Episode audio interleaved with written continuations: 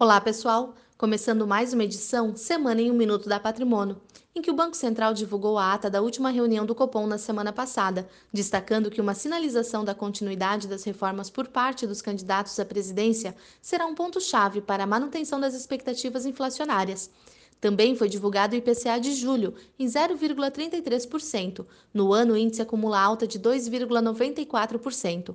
Outro ponto a ser destacado foi uma pesquisa realizada pelo Datafolha, que apontou que quase metade dos brasileiros ainda contam com o INSS para aposentadoria. Enquanto 47% esperam contar com os recursos do governo, 12% não têm a menor ideia de como se sustentarão quando forem idosos. Com isso, a Patrimônio reforça os parabéns para cada investidor ou investidora que se planeja de forma eficiente para a sua aposentadoria. Afinal, boas escolhas fazem a diferença. Estas foram as principais notícias dessa semana. Um ótimo final de semana e até a próxima sexta.